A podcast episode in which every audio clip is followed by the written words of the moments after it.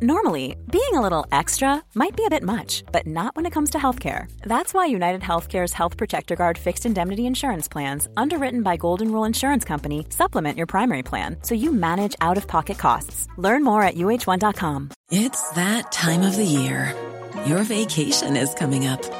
You can already hear the beach waves, feel the warm breeze, relax, and think about work. You really, really want it all to work out while you're away. Monday.com gives you and the team that peace of mind. When all work is on one platform and everyone's in sync, things just flow wherever you are. Tap the banner to go to Monday.com.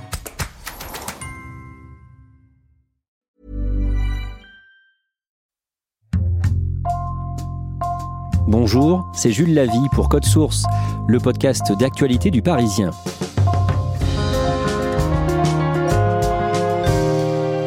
Dans Code Source, aujourd'hui, le 50e anniversaire du manifeste des 343. Il y a 50 ans, en France, le 5 avril 1971, 343 femmes ont signé une tribune dans l'hebdomadaire Le Nouvel Observateur pour réclamer le droit à l'avortement qui était à l'époque interdit mais pratiquée clandestinement. Pour Code Source, Claudia Prolongeau a retrouvé l'une des signataires, Claudine Monteil. Elle a 71 ans, féministe, écrivaine, ancienne diplomate. Elle nous accueille chez elle dans son appartement parisien.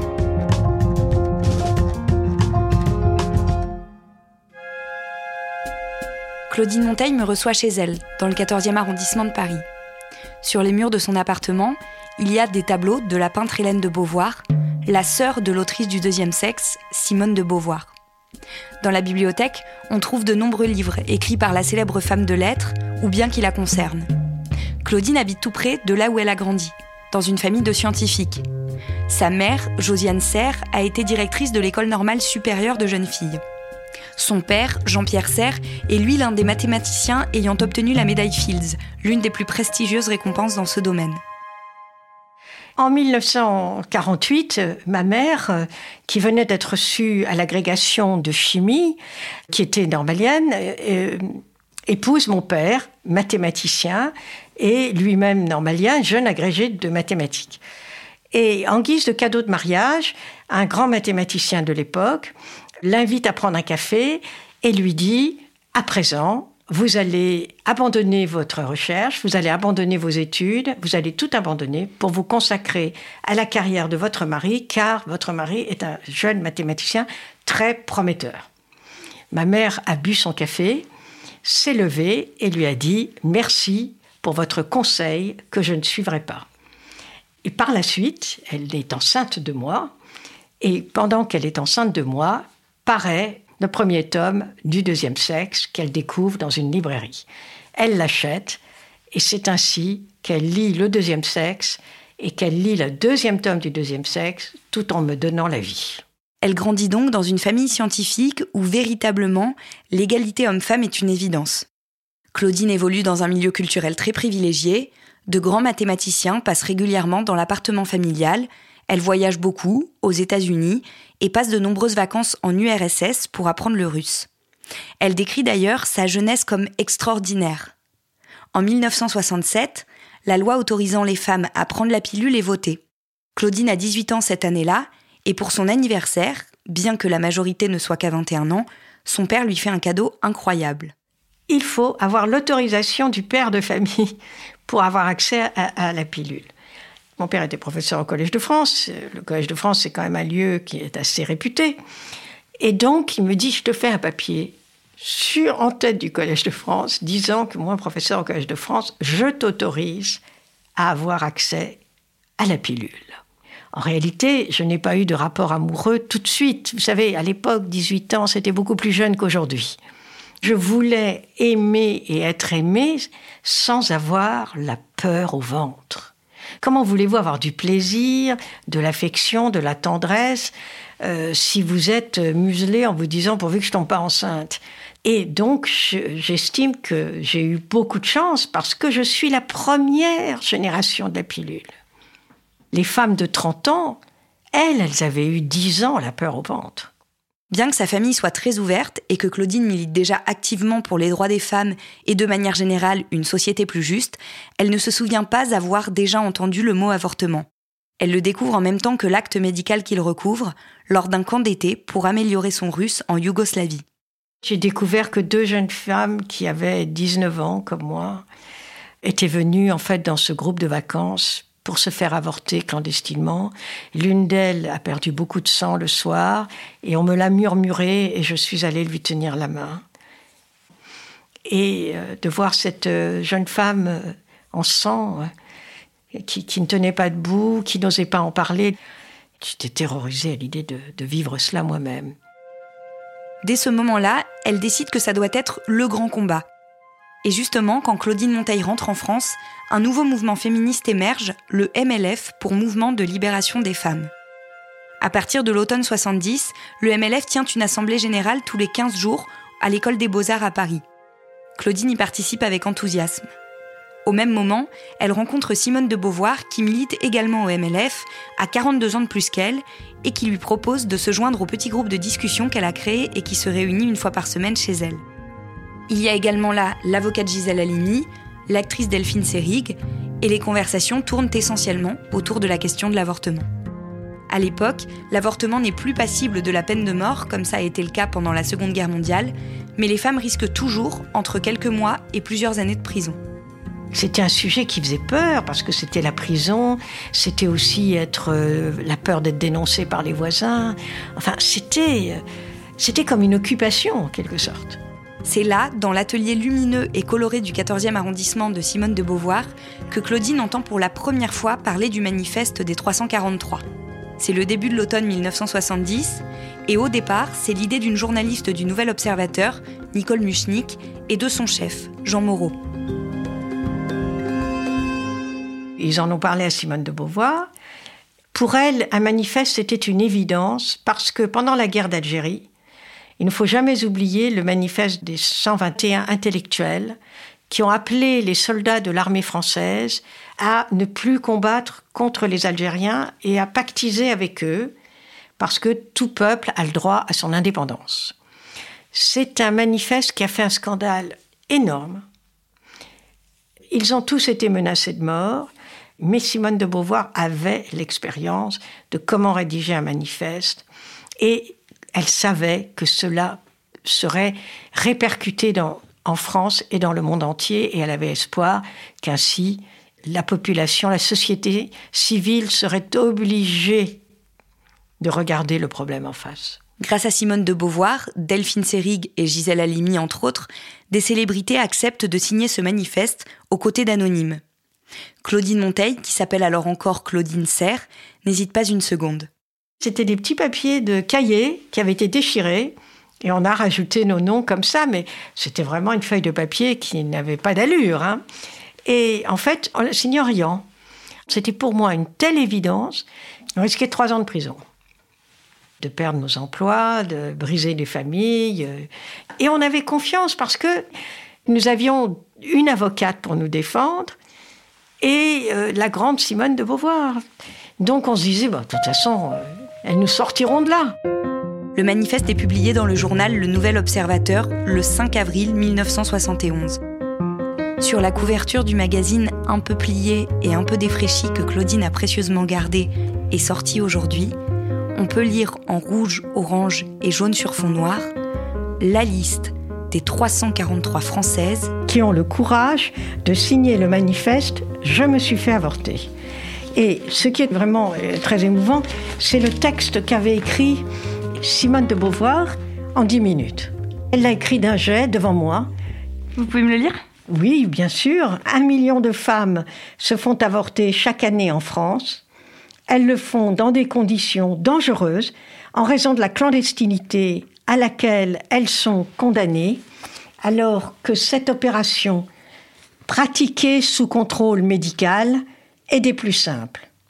On fait le silence sur ces millions de femmes. Je déclare que je suis l'une d'elles. Je déclare avoir avorté. De même que nous réclamons le libre accès aux moyens anticonceptionnels, nous réclamons l'avortement libre.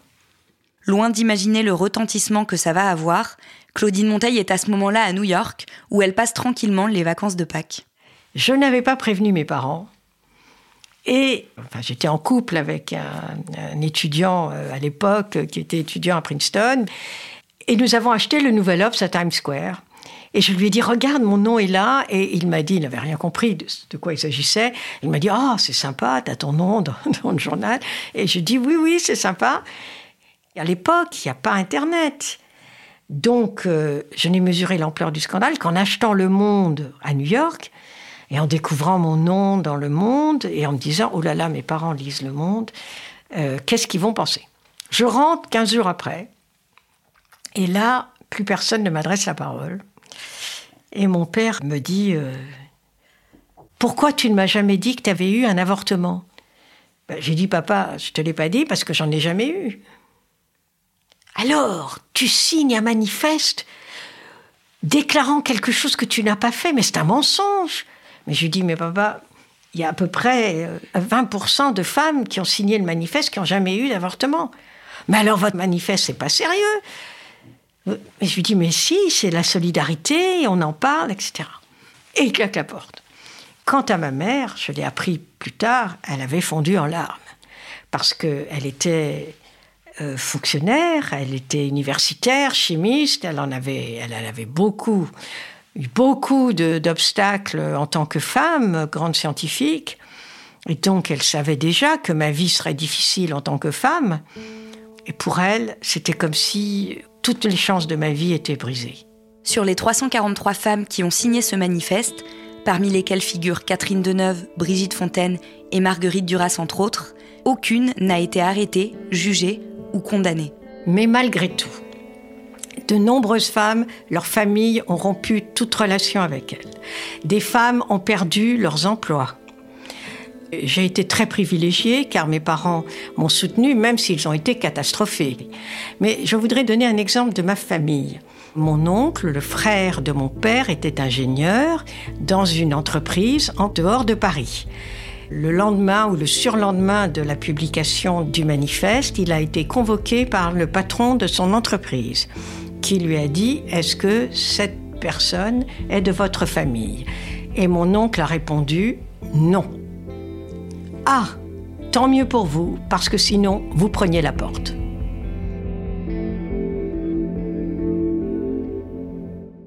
Quelques jours après cette publication, Charlie Hebdo, dans un dessin humoristique, rebaptise le manifeste en l'appelant le manifeste des 343 salopes. Nous avons perçu ce terme de manière différente, les unes et les autres. Je me suis dit quelle vulgarité. Encore une fois, on nous insulte. Même si, bien sûr, c'était de l'humour de la part de Charlie Hebdo, qui avait très bien euh, senti l'air du temps nous étions des parias, hein, donc nous étions effectivement ces salopes. Mais en même temps, ce qui m'a euh, accablé de plus en plus, c'est pas tout de suite, c'est que ça fait 50 ans de ma vie où on me dit Ah, vous êtes l'une des 343 salopes. Alors je leur réponds Non. D'ailleurs, le manifeste ne s'est jamais appelé le manifeste des 343 salopes. Il s'est appelé le manifeste des 343 françaises qui ont eu le courage de signer J'ai avorté. Après le manifeste et son tour du monde, les femmes du MLF continuent leurs actions en France. Jusqu'au célèbre et très médiatisé procès de Bobigny à l'automne 1972. Cinq femmes y sont jugées Marie-Claire, qui a 17 ans et a avorté après un viol, et quatre adultes, dont sa mère pour complicité ou pratique de l'avortement. Gisèle Halimi les défend. Ne croyez-vous pas que la libéralisation de l'avortement fasse reculer la contraception? Non, voyez-vous, ce que vous dites libéralisation, nous nous parlons de la liberté, c'est pas la même chose. Hein. Euh, ça n'est pas, nous ne voulons pas que l'avortement soit permis seulement dans certains cas. Nous voulons qu'en toute hypothèse et en dernier ressort, la femme et la femme seule soient libres de choisir. Nous considérons que l'acte de procréation est un acte de liberté. Et aucune loi au monde ne peut obliger une femme à avoir un enfant si elle ne se sent pas capable d'assumer cette responsabilité. Les militantes, elles, sauf celles qui témoignent, sont dehors. Nous étions des jeunes devant le tribunal et nous n'arrivions pas, on ne nous laissait pas entrer. Et puis soudain, le jeune policier qui était face à moi m'a dit Allez, madame, allez-y. Vous savez, ce n'est pas parce qu'on est face à vous qu'on est contre vous. Et là, je me suis dit Ah, la société française commence à être prête à entendre un peu plus de justice et d'humanité pour nous les femmes. Marie-Claire est relaxée. Les personnes qui l'ont aidée aussi, sauf sa mère, condamnée dans un premier temps. Mais elle fait appel et le ministère public laisse volontairement, selon Gisèle Halimi, passer le délai de trois ans sans fixer d'audience. Il y a donc prescription et de fait, elle n'a jamais finalement été condamnée.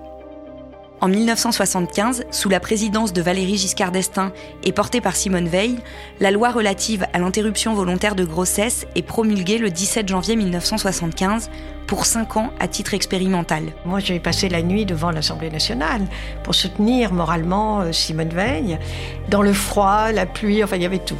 Je voudrais tout d'abord vous faire partager une conviction de femme. Je m'excuse de le faire devant cette Assemblée presque exclusivement composée d'hommes. Aucune femme ne recourt de gaieté de cœur à l'avortement. Il suffit d'écouter les femmes. La loi Veil est reconduite sans limite de temps le 31 décembre 1979. Après ces différents épisodes, Claudine Monteil parvient quand même à mener la carrière de diplomate dont elle rêve. Elle occupe entre autres plusieurs postes au sein du ministère des Affaires étrangères. Dans la lignée de Simone de Beauvoir, elle ne se marie pas, n'a pas d'enfant, même si elle vit en couple. Et elle change de nom, passant de Claudine Serre à Claudine Monteil, pour publier de nombreux ouvrages, notamment sur Simone de Beauvoir. En 2013, Najat Vallaud-Belkacem, alors ministre des Droits des Femmes, fait supprimer du texte de loi sur l'avortement la notion de détresse qui était jusque-là nécessaire en théorie pour y recourir. Najat Vallaud-Belkacem a fait un très bon travail euh, là-dessus, mais je ne serais pas étonnée qu'un jour la notion de détresse soit réintroduite et auquel cas ça recommence. Oui, ça c'est un risque. Ah, c'est un risque. De toute façon, l'avortement, c'est un risque. Il suffit que les milliardaires euh, américains fassent une campagne avec des, des photos de fœtus ensanglantés et l'opinion publique change. Donc, euh, moi, je ne serais pas étonnée que d'ici 20, 20 ans, en France, euh, on remette tout en question. Et vous pensez que la société était peut-être euh, plus pro-avortement au début des années 80 qu'aujourd'hui? Oui, je le pense. Oui. Parce que c'était la suite des années 70 où véritablement il y avait cette, notre génération qui réclamions la liberté, l'égalité et la fraternité au sens propre du terme. Et il y aura toujours des tentatives de remettre en question la loi sur l'avortement. Et euh, on rend de toute façon très difficile l'accès à l'avortement en France. Et à mon avis, ça va s'accentuer. Est-ce qu'à un moment, vous, vous avez eu peur quand même des conséquences que ça pouvait avoir? Bah, J'ai commencé quand j'ai vu que ma mère était pas bien du tout. Euh, j'ai commencé à me poser des questions. Mais en même temps, quand j'arrivais le dimanche à 17h chez Simone de Beauvoir, qui était une femme qui avait à l'époque 62 ans, 63 ans, qui était d'une vitalité absolument incroyable, j'étais prise dans le tourbillon du MLF. Donc vous n'avez pas regretté à aucun moment? Non, je n'ai pas regretté. Je, je, dirais même, non seulement je n'ai pas regretté, mais c'est une des grandes fiertés de ma vie. Parce que si, à travers ce manifeste, j'ai pu contribuer à faire en sorte que des femmes évitent des avortements clandestins dans des conditions les plus effroyables, eh bien au moins mon passage sur Terre n'aura pas été inutile.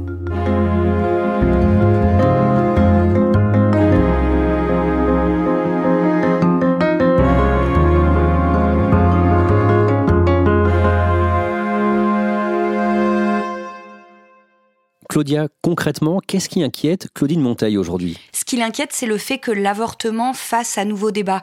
Euh, il y a un mouvement de jeunes qui militent activement contre l'avortement, qui s'appelle les survivants.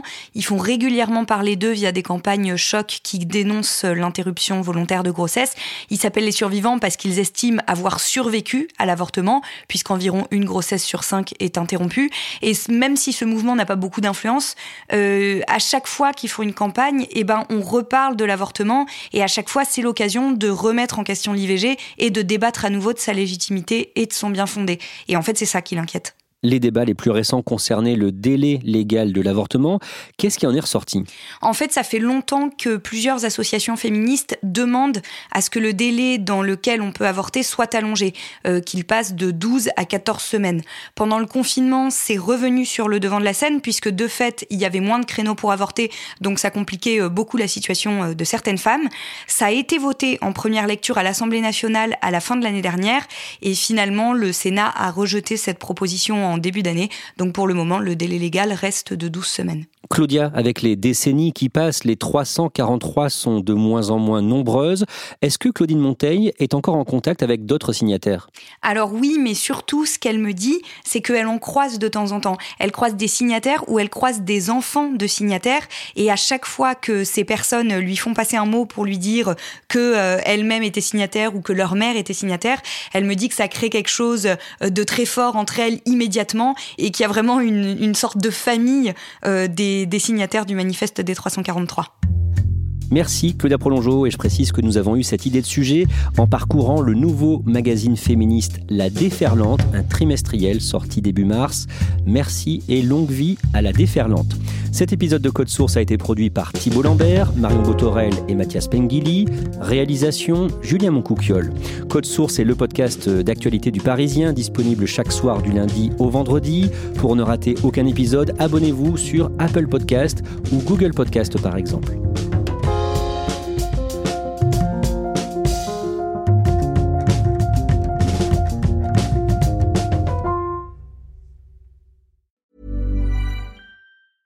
Normally, being a little extra might be a bit much, but not when it comes to healthcare. That's why United Healthcare's Health Protector Guard fixed indemnity insurance plans, underwritten by Golden Rule Insurance Company, supplement your primary plan so you manage out of pocket costs. Learn more at uh1.com.